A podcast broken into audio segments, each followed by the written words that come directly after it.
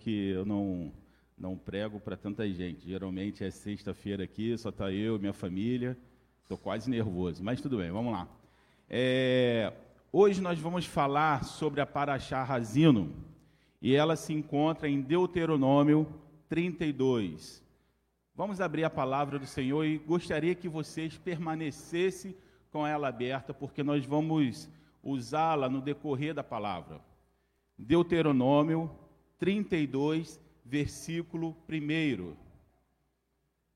Deuteronômio está lá no Novo Testamento. Amém? Amém? Misericórdia, hein? Velho Testamento, vamos lá? Todo mundo achou? Então vamos lá. Deuteronômio 32, versículo 1 diz assim: começa da seguinte forma: Inclina os ouvidos, ó céus, e falarei, e ouça a terra as palavras da minha boca. Nessa paraxá, Moisés ele vai se dirigir aos céus e vai se dirigir à terra para que ouça o que ele está dizendo. Segundo o Midrash, vai dizer que eu, Moisés dizendo, eu sou de carne e osso, e um dia eu vou morrer. Os meus sucessores também vão morrer. E quando isso acontecer, como que e se o povo transgredir, quem é que vai trazer a memória desse povo para que eles voltem, para que eles retornem novamente. Por causa disso, então eu vou chamar como testemunha os céus e a terra, porque como os céus e a terra são eternos, um povo eterno também precisa de testemunhas eternas. Moisés começa mais ou menos nesse pensamento, quando ele fala ali: inclinar os ouvidos aos céus e à terra. Transgredir a lei. Para alguns, transgredir a lei é uma coisa, ó, oh, então vamos mudar, vamos mudar a nomenclatura. Transgredir a vontade de Deus, transgredir a palavra do Senhor. Ele vai continuar no segundo versículo falando o seguinte, e guardem esse versículo: goteje a minha doutrina como a chuva, e destile a minha palavra como orvalho. O que Moisés queria dizer naquele momento? O que Moisés, já no seu derradeiro é, tempo de ministério, um ministério que já datava ali de 80 anos, 40 anos ali no deserto, mais 40 anos no deserto com o povo de Israel, um ministério que já estava chegando ao fim. O que, que Moisés queria dizer quando ele fala, quando ele pensa ali, ó, eu vou morrer, os meus sucessores também vão morrer, o que, que Moisés estava querendo dizer? Ele estava profetizando que, com o passar dos anos, o mundo mudaria. Ele teria sua mudança social, teria sua mudança econômica e, o pior de tudo, teria sua mudança religiosa. Moisés já estava prevendo que isso iria acontecer, que haveria mudança. A vida não seria anos mais tarde, da forma como estava acontecendo naquele momento. Mas ele faz uma afirmação. Ele diz assim, no versículo 4: Ele é a rocha cuja obra é perfeita. Embora o mundo mudasse, embora tudo fosse diferente, ele é a rocha perfeita. Rocha perfeita, rocha perfeita. Quando eu, quando eu, eu, eu li isso aqui pela primeira vez, eu lembrei de uma história de um pintor da Renascença, que muitos devem conhecer pelo nome de Michelangelo. E Michelangelo, ele, certa vez, ele foi muito parabenizado porque ele fez, ele, ele esculpiu ali uma, uma estátua do rei Davi. E as pessoas chegavam para Michelangelo e falavam assim, cara, como que você conseguiu fazer algo tão maravilhoso? E ele falou assim, olha, eu peguei essa pedra de mármore, Fiquei olhando para essa pedra de mármore até eu conseguir enxergar nessa pedra o rei Davi. Aí depois foi fácil. Eu só tirei o que estava excedente. Uma pedra pode ser tirado o que está excedente, mas Moisés está afirmando que ele é a pedra perfeita. Não há excedente no Senhor. Nada, a, a mesma perfeição que era na criação do mundo, é a mesma perfeição que era ali naquele momento em que Moisés está falando. é a mesma perfeição hoje e será a mesma perfeição para todo sempre. Amém? Ele é a pedra perfeita. Mas aí, diante dessa situação, Moisés ele vai lançar mão de uma outra testemunha. Ele vai lançar mão de uma testemunha que deveria ter ética, que deveria ter moral, porque essa testemunha iria falar em nome de Deus. Quem é a testemunha que Moisés vai lançar mão agora? E aí eu faço uma pergunta, é, voltando lá ao tempo que a gente falava junto aqui, eu gosto da, da participação de vocês. Quem é a testemunha que Moisés vai lançar mão para poder auxiliar o povo a voltar, a saber quem é Deus? Quem? Soraya, quem ele vai lançar a mão para que é, a testemunha que, que Moisés vai lançar a mão para poder testemunhar em nome de Deus? Josué, quem dá mais? Outra pessoa? Ninguém? Então vamos ver o que, que ele está falando no versículo 7. Alguém lê para mim o início do versículo 7.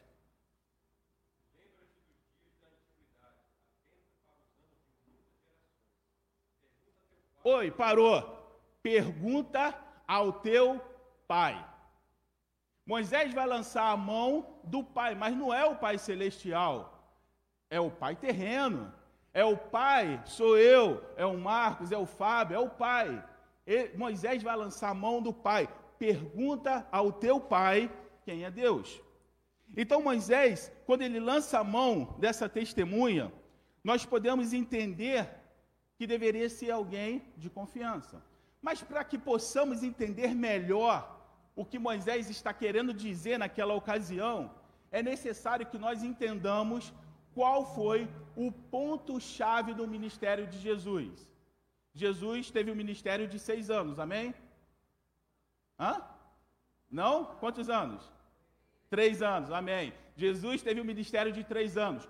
Qual era o ponto-chave do ministério de Jesus, Marcos?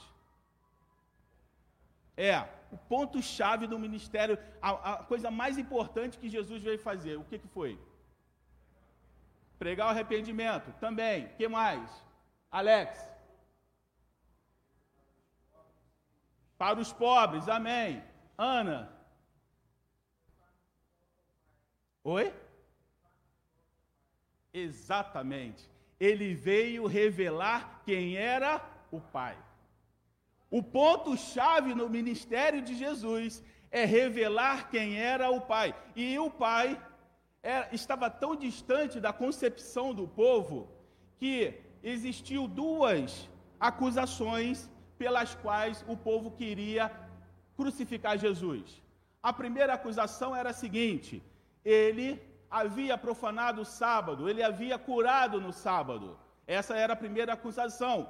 Mas essa acusação ela não se sustentava, porque ele não cura no sábado usando as mãos ou fazendo algum esforço físico. Ele cura no sábado usando o poder da palavra, que foi a mesma coisa que ele viu o Pai fazer quando o Pai santificou o sábado. O Pai santifica o sábado pelo poder da palavra. Ele só faz o que ele aprendeu do Pai.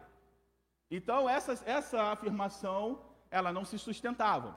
A segunda afirmação era que Jesus havia se declarado filho de Deus. Então, o povo queria matar Jesus, queria acusá-lo pelo fato dele falar: Eu sou filho de Deus. E o que também não se sustentava, porque antes Israel também se considerava filho de Deus. Mas talvez essa essa afirmação, esse conceito, ele vai se perdendo. E aí a gente vai perceber isso em Miqueias, Miqueias, não, desculpa, Malaquias 1:6 que diz assim: O filho honra o seu pai, o servo honra o seu senhor. Se eu sou pai, é Deus falando, tá? Se eu sou pai, onde está a minha honra? Então a gente percebe aqui que essa relação de filho em relação ao pai já está se deteriorando ali em Malaquias. E isso vai perdendo sentido até chegar ali nos dias de Jesus. Mas para que nós possamos entender melhor o que Jesus está querendo falar, para que nós possamos entender, Jesus ele vai revelar o que? A paternidade. E Jesus ele tinha uma forma, uma estratégia de ensino. Ele, ele ensinava por alegorias ou por parábolas. Ou seja, ele pegava algo do dia a dia, algo que era é, comum, e ensinava a partir daquele algo. Isso facilitava o que? O aprendizado de quem estava ouvindo aquela informação. E nesse contexto de paternidade, ele vai pegar o que está escrito em Lucas 11, 11, que diz assim: Lucas 11, 11. Qual o pai dentre vós, se o filho lhe pedir um pão, lhe dará uma pedra? Ou também, se lhe pedir um peixe, lhe dará uma serpente? Eu, ou também, se lhe pedir um ovo, lhe dará um escorpião? Vós, pois se vós, sendo maus, sabeis dar boas dádivas aos vossos filhos, quanto mais o Pai celestial. Esse texto ele é impressionante. Sabe por quê? Ele pega um pai comum. Um pai entre vós. Não era alguém excepcional, não era um oficial de marinha, não era um um, um empresário, não, ele pega alguém, alguém no meio de vós, quem entre vós, entre os pais, se o filho lhe pedir algo, não vai fazer. Esse texto é fantástico porque ele traz a ideia de que ser um bom pai não é uma coisa absurda, deveria ser natural. Ser um bom pai não é ser uma pessoa super-homem, não ser um bom pai, para Jesus ali, ele falando, ser um bom pai deveria ser algo natural. Deveria ser natural ouvir o filho. Deveria ser natural identificar a necessidade do filho. Deveria ser natural saber o que o filho precisa. Mas para que isso fosse natural, era preciso que o pai fosse um pai presente. Como que eu vou identificar o que o meu filho precisa se eu não estou presente com ele, se eu não estou vivendo com ele. Isso é tão interessante que pessoas podem viver na mesma casa e não saber o que a outra precisa. A prova disso é o susto que algumas pessoas tomam quando alguém próximo, até alguém que mora na sua casa, comete suicídio. Então ele está falando que um pai, para ser um bom pai, ele precisa o quê? Estar presente. Um pai, para ser um bom pai, ele precisa o quê? Ser atencioso, atento. O que, que ele precisa? Olha, meu filho, ele está diferente. Ele não falou nada, mas eu sei que alguma coisa está acontecendo. É o quê? É um pai atento. Um, um pai, ele precisa ser justo. Se o filho está com fome, a justiça do pai em relação ao filho, o quê? Alimentá-lo. Se o filho está com frio, a justiça do pai em relação ao filho é o quê? Aquentá-lo. Se o filho está se sentindo desamparado, a justiça em relação ao filho é o quê? Venha para cá, eu te acolho. Tem que ser um pai que cumpra, que supra as necessidades. Tem que ser um pai confiável. Pai confiável me lembra uma, uma experiência que eu tive com Gabriel que pode até parecer. Ah, minha água está por aqui? Gabriel deve ter levado para lá. Ah, não, está aqui.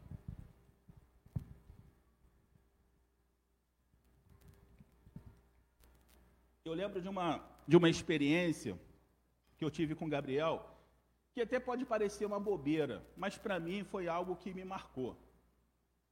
Gabriel era pequenininho ali, devia ter seus 4, 5 anos, e ele ia para a escola e usava um tênis preto que fazia parte do seu uniforme. E eu não sei por que cargas d'água aconteceu, não sei se ele molhou aquele tênis. Um belo dia ele na escola, aquele tênis soltou todo solado, deixando ele descalço. A professora, quando viu aquela, aquela cena, aquela situação, falou assim: Gabriel, meu Deus, e agora? Como é que vai ser? Você está tá descalço. Gabriel, com toda a paz, toda, toda a tranquilidade do mundo, virou para ela, pequenininho, e falou assim: Não tem problema não, meu pai vai comprar outro para mim. Preste atenção. O que poderia ser um problema para ele não era um problema, era um infortúnio que seria resolvido à medida que eu tomasse conhecimento daquilo. Ele tinha a confiança que eu iria resolver aquele problema. Ele não precisava ficar desesperado, ele não precisava ficar preocupado, porque ele sabia que no momento que o pai dele soubesse daquela situação, ele resolveria. Isso se chama confiança. E além de tudo, um pai, ele precisa amar.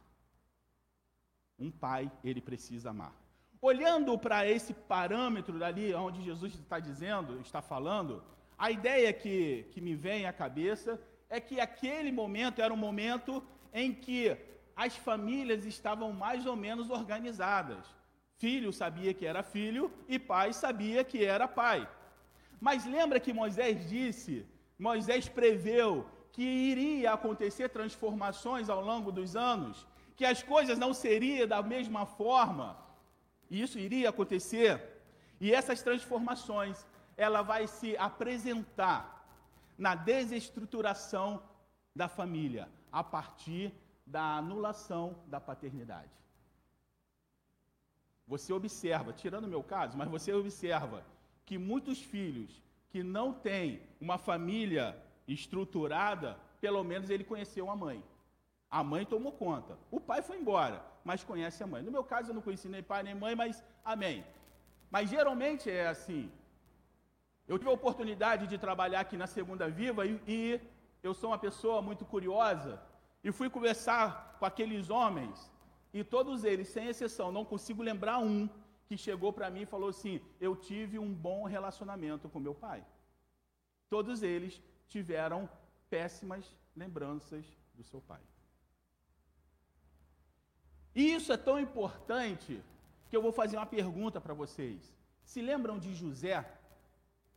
Lembra quando José ele ele consegue resistir à tentação de se deitar com a mulher de Potifar? Preste atenção, vamos contextualizar aqui. Nós estamos falando de um jovem de 17 anos, na flor da idade, nunca tinha tido mulher nenhuma, e agora ele se vê ali junto com aquela mulher, mas ele consegue dizer não. Mas para você entender por que, que ele disse não, você precisa me responder uma pergunta: de quem José era filho? De quem José era filho? Oi? De Jacó. José era filho de Jacó. De acordo com a psicologia, o que nós temos, a nossa visão de mundo, ela é atribuída a nós pelo nosso pai. É o Pai que vai nos dar o caminho, a direção em qual nós devemos seguir. Jesus vai falar uma coisa extraordinária, ele vai falar assim: Eu só faço o que eu vi o meu pai fazer. Então é o pai que dá a direção. E como Jacó é pai de José, meu irmão, Jacó trabalhou 14 anos pelo amor da mãe de José. Jacó trabalhou 14 anos pelo amor da mãe de José.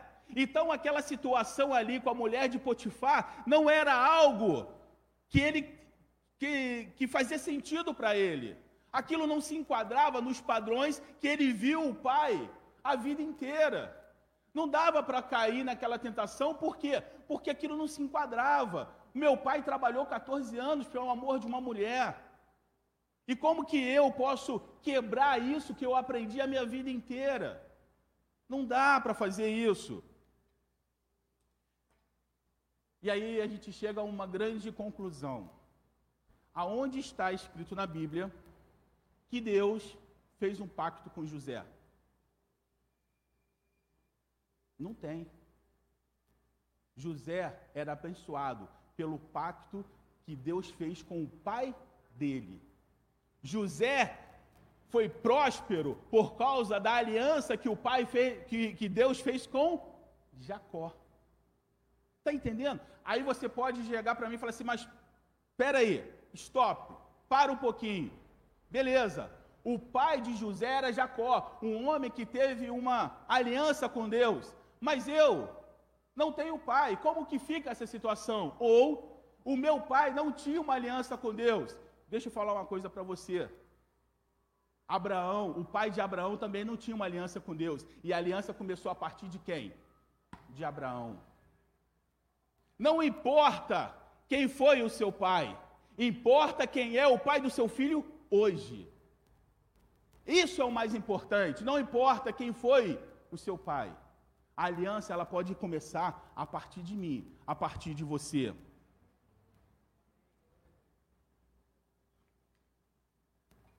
O motivo, a estratégia da destruição da família é destruir a paternidade. Porque de uma forma intrínseca, ou seja, de uma forma natural, nós temos, nós, na verdade, nós associamos a paternidade de Deus com a paternidade humana. Eu não estou diminuindo Deus, eu não estou fazendo nada disso, preste atenção. Nós, o nosso subconsciente, ele tem a mania de pegar algo que você já viveu para poder assemelhar novas experiências. Faz parte do ser humano, irmão. Então, a forma como você viu o seu pai, a forma como você foi tratado pelo seu pai, é a forma como você vai ver Deus. E é por isso que muitos jovens da igreja, quando se tornam independentes, que que, se eles têm problema com o pai, o que, que ele faz? Se afasta do pai e, consequentemente, se afasta de Deus. Sabe por quê? Eu não quero um pai como meu pai. Se Deus é pai aos moldes do meu pai, eu não quero, eu prefiro viver sozinho. Você entende a, a, a importância e por que, que o inimigo ele tem destruído a paternidade? É difícil você ver, eu não estou falando que é impossível, mas é difícil você ver grandes pregadores, pregadores famosos, ter filhos que, que fizeram obras maiores do que o seu pai. Geralmente se termina onde? Naquela mesma pessoa. Não tem, não tem ali é, um legado, um segmento. Nas palavras de Moisés, Pergunte a seu pai. Samuel quer saber quem é Deus? Pergunta para Marcos. O Pedrinho quer saber quem é Deus? Pedro, pergunta para o Fábio. Não sou eu que vou falar. É o pai que vai ensinar. Porque o pai, na visão de Moisés, deveria ser uma testemunha confiável. O pai deveria ser uma testemunha confiável. É mais ou menos assim, Soraya, pô, eu não pude ir naquele compromisso que a gente marcou. Eu tive que fazer um monte de coisa. Pergunta para Adriana, que ela vai confirmar. Uma testemunha confiável. Esse é o pai. Agora, como é que fica quando o pai é aquele que abandona? Como é que fica quando o pai é aquele que abusa da sua filha ou do seu filho. Como, em nome de Deus, como que eu vou convencer uma menina que foi abusada pelo seu pai de que Deus é um pai que pode suprir as necessidades dela? Como que eu vou fazer isso? Para essa menina, a palavra pai é uma palavra que deveria ser colocada numa caixinha, que essa, essa caixinha deveria ser fechada e deveria ser lançado no mais profundo do mar. E só o infeliz do Jaque Custou que poderia resgatá-la. Mas como ele já morreu, vai ficar lá, irmão. Como que eu posso falar para essa pessoa que Deus é um pai? Quando eu estava fazendo essa palavra, eu cheguei à conclusão de uma coisa por muitos anos, eu não me referi a Deus como Pai. Por muitos anos, eu não me referi a Deus como Pai. E eu tive o, o cuidado de prestar atenção nas orações de hoje. Marcos começou a oração falando: Pai, meu Pai. Muitas pessoas começam a oração falando: Pai. O pastor Ludwig começa falando: Pai amado, Pai querido. Eu não me referi a Deus como Pai. Deus era o meu Deus. Deus era o meu amigo. Deus era, algo, era, era alguém que estava presente comigo, mas ele não era o meu pai. Sabe por quê? Porque a palavra pai para mim significava abandono. E Deus nunca tinha me abandonado. Na verdade, Deus havia, tinha me encontrado. A palavra pai para mim significava alguém desconhecido mas eu conhecia Deus porque nos momentos mais difíceis da minha vida Ele esteve do meu lado. Então a palavra Pai não era uma palavra associada a Deus em relação a mim. E eu vou te falar uma coisa: é por causa dessas carências que muitas pessoas adotam pessoas como pai. E entre essas pessoas, até mesmo pastores. E o, e o diabo, ele tem feito, ele tem corrompido esses pastores justamente para jogar a última par de cal no que você entende como paternidade. Você entende como isso é profundo? E sabe o que, que acontece depois disso? As pessoas ficam no seu deserto das suas emoções. O fato de desestruturar a família a partir da paternidade não é aleatório. Ela tem um objetivo bem definido. O objetivo é destruir uma geração. O objetivo é afastar uma geração do Pai Criador. Jesus ele vai dizer algo muito importante. Ele vai dizer assim: Sejais minhas testemunhas. Deixa eu falar uma coisa para você. Ser testemunha na igreja não é tão difícil. Ser testemunha no trabalho também não é tão difícil.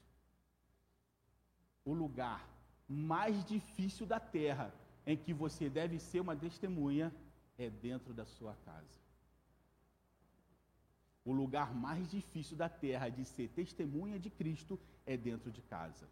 Eu vou usar o ensinamento da forma como Jesus falava, vou falar em, em parábolas. Imagine comigo um guerreiro medieval. Ele vai para uma guerra, o que, que ele faz? Ele pega aquela malha de ferro, ele veste a malha de ferro, ele pega a sua armadura reluzente, veste aquela armadura, ele pega a sua espada, ele pega seu escudo, pega seu capacete e parte para a guerra. Mas quando ele volta, ele tira todo aquele, todo aquele material.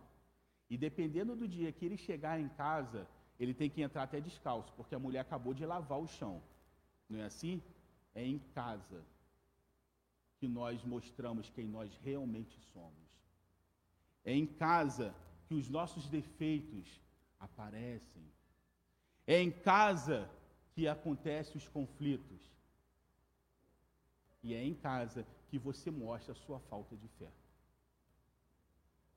O lugar mais difícil de você ser uma testemunha é dentro de casa.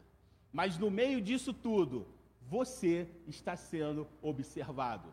Porque o seu filho, ele vai aprender mais com o que você faz do que com o que você fala. Nós aprendemos nas Forças Armadas que a palavra ele ensina, mas o exemplo ele vai arrastar. O seu filho vai aprender mais com o que você faz do que com o que você fala. Ontem eu tive a oportunidade de ir no, no açaí, e eu estava pensando nessa palavra, meditando nessa palavra, e quando eu entro no açaí, tem uma, uma, uma senhora, uma mulher, entrando com seus dois filhos, juniores, que não é nem adolescente nem jovem, é juniores. E os dois filhos pareciam que eram é, gêmeos. E aí ela, vê, ela vira para um dos filhos e fala assim: coloca essa máscara direito, tem que tampar o nariz e tudo mais. Parece piada, mas é verdade, eu ouvi, tá? Ela estava ensinando como colocar a máscara, mas a máscara dela estava aqui. Faz o que eu mando, mas não faça o que eu faço. Jesus não ensinou dessa forma. Ele não trabalhou dessa forma. Ele diz: Eu só faço o que o meu pai fez. Eu só faço o que o meu pai, o que eu vi o meu pai fazer. Talvez seja por isso que muitos crentes se voltam contra, contra Deus, muitos filhos de crentes. É uma pergunta que eu me fazia há muitos e muitos anos. Como podem alguns filhos de grandes pastores se tornar completamente contrários a Deus? Eu percebi agora. É a forma como você testemunha. Lembra que Moisés disse? Pergunte ao teu pai o pai vai mostrar se Deus é um Deus bom, como pai, ou se Deus é um Deus mau, como pai.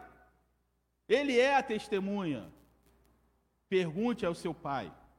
Mas deixa eu te dar uma notícia: nem tudo está perdido. Nem tudo está perdido. Lembra que eu falei para vocês manterem a palavra do Senhor aberta? Olha o que, que acontece no versículo 10. No versículo 10 ele vai falar assim: achou, achou.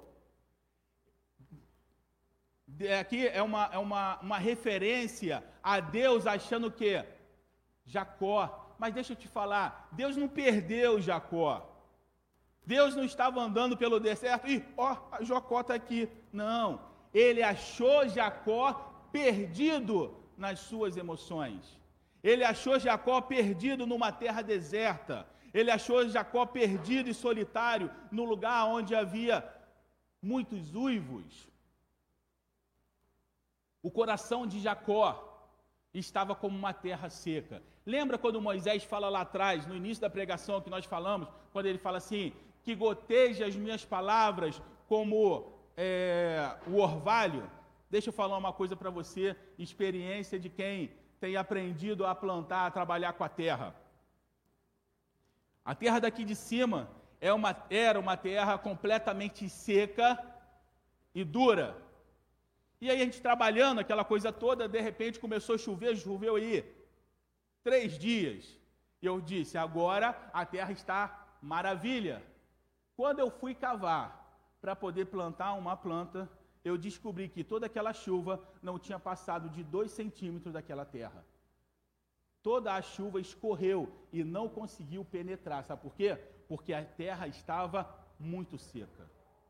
Quando Moisés fala que as minhas palavras goteje como o orvalho nessa terra seca, não vai fazer diferença, não, meu irmão. Para que aquela terra pudesse receber a água, sabe o que eu tive que fazer? Talvez a irmã ali vai saber. Eu tive que arar a terra, eu tive que mexer na terra, eu tive que fazer alguma coisa para que aquela terra pudesse receber. E aqui a gente percebe exatamente isso. Olha, Deus vai encontrar Jacó numa terra deserta, o seu coração uma terra deserta. Ele está solitário, ele está ouvindo uivos. Eu nunca estive no deserto, mas eu já vi alguns filmes do cara perdido no deserto. Quando ele começa a ouvir uns uivos, mais cedo ou mais tarde ele vai ser atacado por lobos e provavelmente ele vai morrer. Jacó está nessa situação. O exemplo de paternidade de Jacó não era das melhores. Ele não era o preferido do seu pai. Se ele não tivesse feito aquela, aquelas ações que a mãe dele mandou fazer, ele não seria abençoado. Só sobraria um resto de bênção para ele. Ele não tinha uma boa, uma boa lembrança do seu pai em termos de cuidado, em termos de querer abençoar. Mas Deus vai encontrá-lo no meio daquela dor e no meio daquela solidão. E aí, não é apenas uma palavra, são ações. Deus vai cercá-lo para que ele não seja morto. Lembra dos uivos? A primeira coisa, vê aí no, no, versículo, a primeira coisa que ele vai fazer, ele vai cercar Jacó. E aí ele vai ensinar uma grande lição para Jacó. Sabe qual é essa lição? ele vai ensinar Jacó a ser filho. Sabe por quê? Porque ele vai dizer assim: Eu vou te guardar como eu guardo a menina do meu olho. Quer um cuidado mais maravilhoso do que esse? Eu vou te guardar como a menina do meu olho. Já percebeu que se alguma coisa eu for tentar encostar na menina dos nossos olhos. Qual é a primeira coisa? Qual é a reação? Fechar, proteger. A, a, a ação de fechar é o que? Proteger. E ele está falando: eu vou te guardar aqui. E a partir de agora, eu vou te guardar como uma menina dos meus olhos. Deus, ele tem o poder, isso é excepcional, tá? Deus tem o poder de criar a partir do nada. Geralmente nós criamos alguma coisa, existe até um ditado que se diz que nada se cria, tudo se copia. Mas não, Deus vai começar, ele tem o poder de criar a partir do nada, a partir de. Não tem uma, uma, uma ideia que se tem para se fazer, não, ele, ele faz a partir do nada. Deus ele vai criar a partir do nada.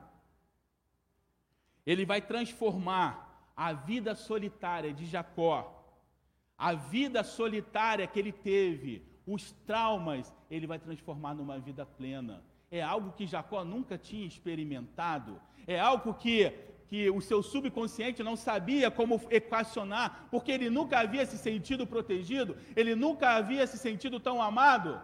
Mas agora ele sabe. Aí vocês podem dizer, mas e a mãe dele? Não, não estou falando de amor de mãe, estou falando de amor de pai.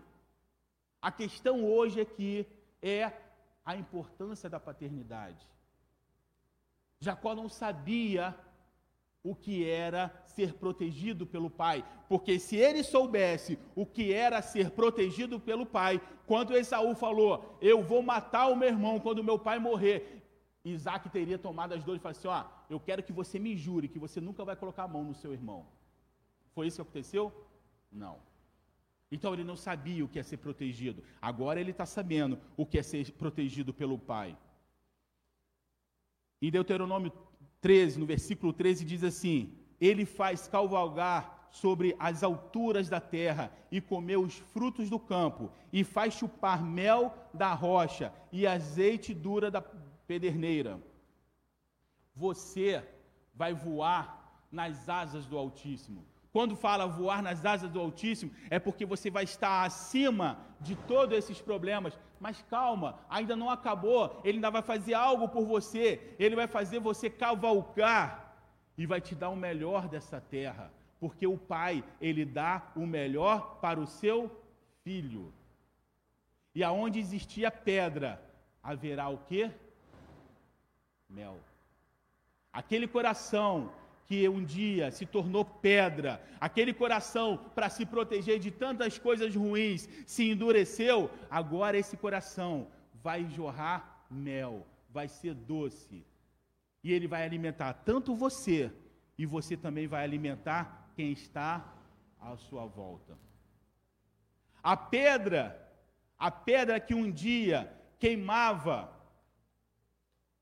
agora ela não vai queimar mais. E dessa pedra vai sair o quê? Azeite. Sabe por quê? Porque é o azeite que cura as feridas. As feridas do meu coração, as feridas do seu coração. Deus está passando o quê? O azeite. E isso está transformando tudo que estava doente em são. O seu coração agora será um coração sarado, curado, porque ele te ensinou, porque ele me ensinou a ser filho. Vou repetir. Ele nos ensinou a ser filho. E nós aprendemos que podemos ter um pai confiável. Nós aprendemos que podemos ter um pai confiável.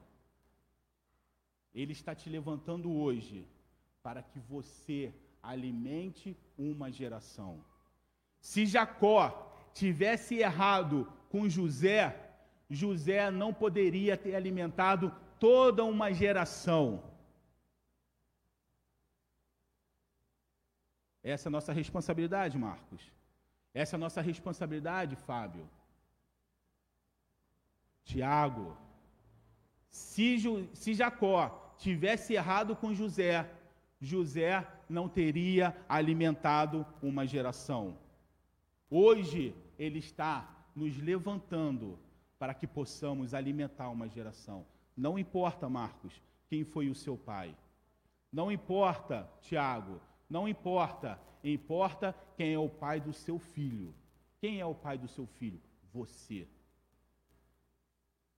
Deus, ele faz, ele cria algo a partir do nada. Se o seu pai não tinha uma aliança com Deus, Deus faz uma aliança com você. Se o seu pai não te apresentou Deus como um pai que deveria ser, você vai apresentar ao seu filho quem é Deus. Porque o seu filho, ele vai fazer obras maiores do que as que você fez. Sabe por quê? Porque ele conhece quem é o pai que ele tem. E, consequentemente, se o meu pai, que é humano, é bom desse jeito, imagina Deus, que é muito maior do que o meu pai.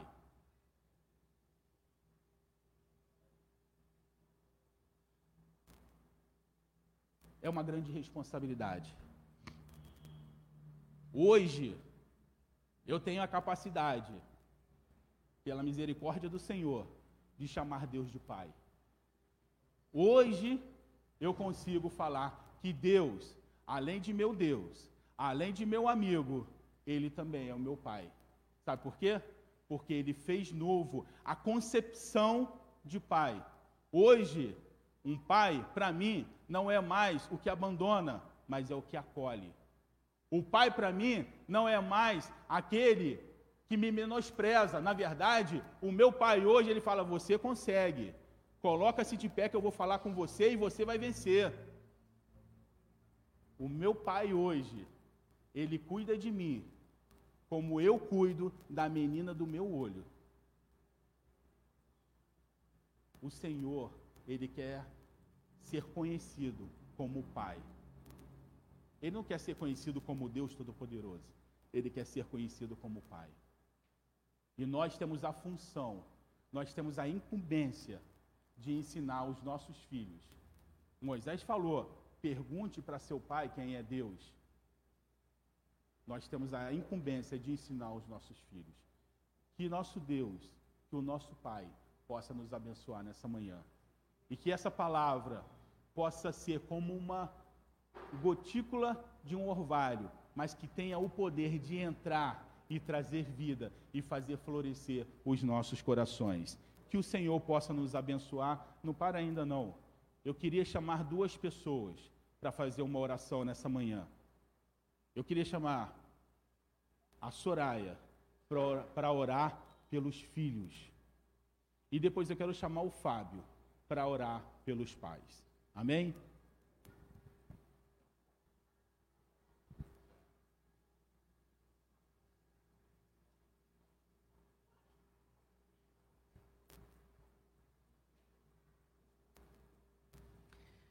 Senhor Deus e Pai, no nome de Jesus, Senhor, nós nos colocamos nesse momento na tua presença, clamando a Ti, Senhor, pelas tuas misericórdias nesse dia tão especial, no qual descansamos em Ti.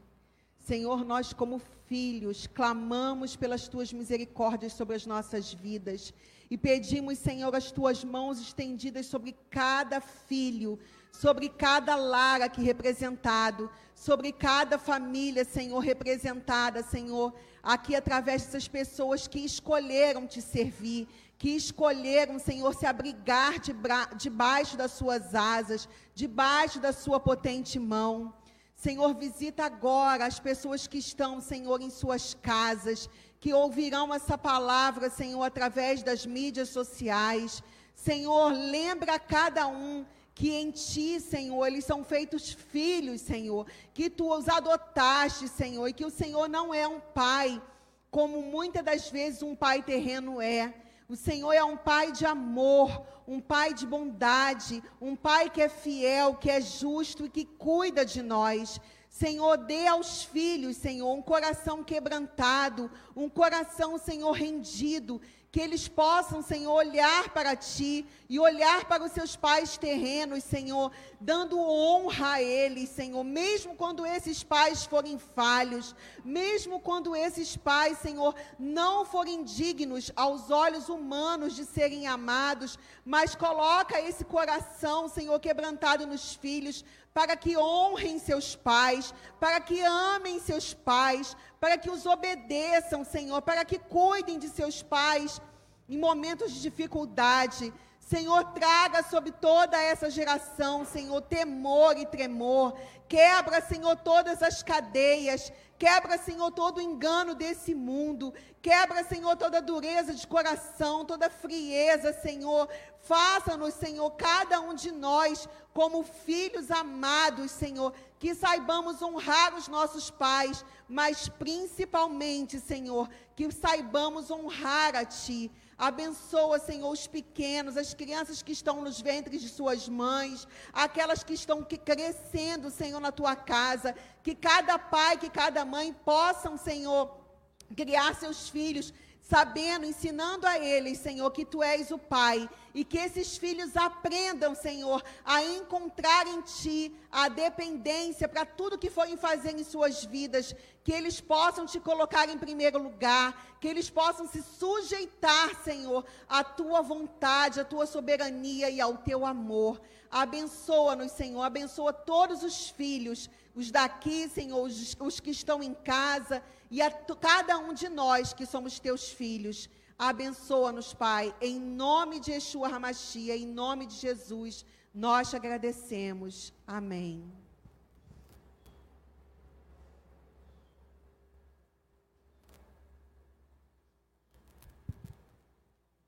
Senhor Deus amado, Deus querido, no nome de Yeshua, Senhor, clamamos a Ti, Deus. Pedimos a Ti, ó Senhor, perdoa-nos, Senhor. Tenha misericórdia, Deus, de nossas vidas, Senhor. Pai amado, perdoa, Senhor, se quando nós já deveríamos ser, ó Pai, maduros, Senhor, na fé, Senhor. Pai amado, ainda somos, Senhor, meninos, ó Deus. Perdoa-nos, ó Pai. Ajude-nos, ó Deus, como Pai, Senhor, a termos uma posição, Deus, que agrade, Senhor, a Ti, Senhor. Pai amado, misericórdia de nós, Senhor. Pai amado, ajude-nos, ó Deus, também, Senhor, a retermos, Senhor, os Teus ensinamentos, os Teus conselhos, Senhor. Pai amado, que nós venhamos ser, ó Deus, como uma terra, Senhor, uma terra fofa, Senhor, que o gotejamento, Senhor, é retido, Senhor. Pai amado, tira, Senhor, toda a dureza, Senhor, de nossos corações, ó Pai. E ajude-nos, ó Deus, a darmos, ó Senhor, frutos, Senhor.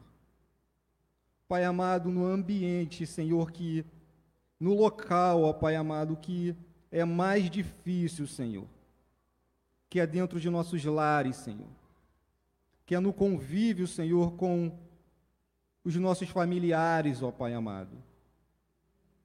Deus amado, Deus querido, ajude-nos, ó Deus, eu te peço, Senhor, a termos como prioridade, Senhor, esta missão, Senhor, que nos foi dada, Senhor. Pai amado, colocamos também diante de Ti, Senhor, a companheira na qual o Senhor nos deu, Senhor. Pai amado, que o Senhor também, ó Deus, venha ajudá-la, Senhor a serem, ó Pai amado, auxiliadoras, Senhor. Que elas venham, ó Pai, continuar a nos ajudar, Senhor, nesta missão, Senhor. Pai amado, que nós não venhamos, Senhor, desanimar, Senhor. Que tudo aquilo que vem contrário, Senhor, para nos abater, Senhor. Que o Senhor, ó Deus, venha repreender, Senhor, em nossas vidas, Senhor pela tua infinita misericórdia, Deus. Que nós venhamos, Senhor, aprender, Senhor, como diz a tua palavra, com a formiga, Senhor, que mantém sempre o propósito, Senhor, que mantém sempre o trabalho, ó Deus. Que nós venhamos, Senhor, viver, Senhor, a cada dia, Senhor, esta missão, Senhor, que nos foi, conferida, ó Pai Deus amado, Deus querido, como está dito que o, o reino, Senhor, é tomado à força, Senhor. Que, ó Deus, nós, nós não viemos, Senhor, nos fazer fracos, Senhor.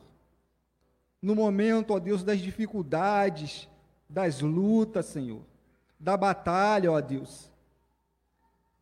Que o Senhor, ó Pai amado, venha nos revestir, Senhor, com toda a armadura, Senhor.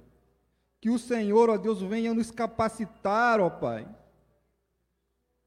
Pois o Senhor, ó Deus, capacita os teus, ó Senhor. Deus amado, Deus querido, ajude-nos, Senhor, e seremos ajudados, Senhor. Ensina-nos, ó Deus, e nos dê, Senhor, a capacidade de aprender, Senhor. Nos dê, Senhor, a capacidade, ó Deus, de praticarmos, ó Deus. Pois o teu filho mesmo disse que sem ele nada poderíamos fazer, ó Deus. Tenha misericórdia, Senhor, de nossos lares, Senhor. Pai amado, tenha misericórdia de nossas famílias, ó Deus. Pai amado, Pai querido, a família que vem sofrendo, Senhor, grande ataque, Senhor, do inimigo de nossas almas, Senhor, tentam nos abalar, Senhor. Tentam abalar nossas estruturas, ó Deus. Querem destruir, Senhor, as famílias, Senhor, no modelo, ó Pai amado, na qual o Senhor o fez, ó Deus. Ajuda-nos, ó Deus, a perseverarmos, ó Deus, naquilo que o Senhor tem para nós, ó Deus. Porque sabemos, ó Deus, que colheremos bons resultados, ó Deus porque está dito: ensina o teu filho no caminho no qual ele deve andar, e ele não se desviará. Pai amado, Pai querido, te louvamos, te agradecemos, Deus, pois o Senhor é aquele que aumenta, Senhor, a nossa visão, ó Deus o Senhor, ó Deus, é aquele, Senhor, que nos alegra, Senhor, por aquilo que há de vir, ó Deus.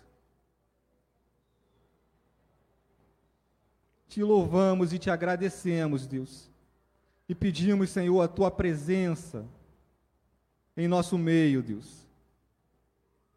Pois, ó Pai, tu és o verdadeiro Pai, Senhor. Que o Senhor possa ser, ó Deus, o nosso exemplo, Deus. Pois o Senhor, ó Deus, é a verdade. Nós te agradecemos, soberano Deus, por tudo que o Senhor já fez, ó Deus, por nós Pai amado, agradecemos por começar em Deus, em nós. Pai amado, que a tua aliança, Deus, venha permanecer, ó Senhor, nas gerações futuras, ó Deus. Que eles venham colher, Senhor, as bênçãos, que a prosperidade do Senhor, ó Deus, venha alcançar, Deus, essas novas gerações, ó Deus. Mas que nós não venhamos, ó Deus, fugir de nossas responsabilidades.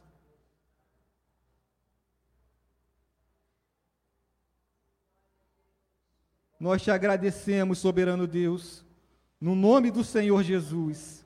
Amém, Pai.